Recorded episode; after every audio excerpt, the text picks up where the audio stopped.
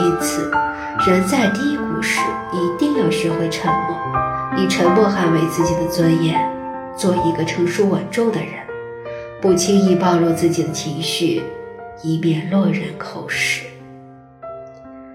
有些人遇到麻烦心情不好喜欢在朋友圈求安慰其实，真正能给你安慰的人，从来不在朋友圈里。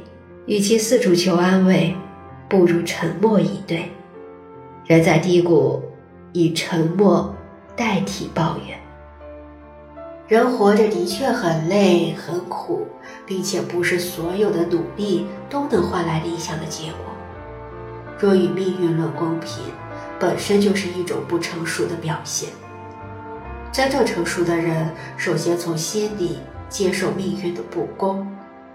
在改变自己能改变的，对于那些让自己感受到痛苦而又无法改变的现实，选择不纠结、不抱怨，因为只有这样，才能活得轻松些。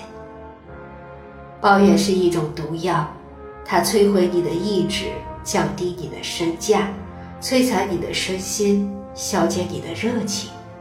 人在低谷时，越是抱怨。越走不出低谷，只会被阴霾吞噬，再也看不到光亮。时常抱怨会失了人缘，丢了福气，百害而无一利。没有人愿意和负能量的人在一起。生活本就不易，若总是听人抱怨，总会让自己更加苦闷。所谓“己所不欲，勿施于人”。当你遇到挫折、陷入低谷、忍不住想要抱怨的时候，一定要学会克制自己。要知道，抱怨不仅不能帮你解决问题，还会让你陷入更深的痛苦。因此，人在低谷，学会沉默，以沉默代替抱怨，冷静的、理智的去分析问题、解决问题。唯有如此。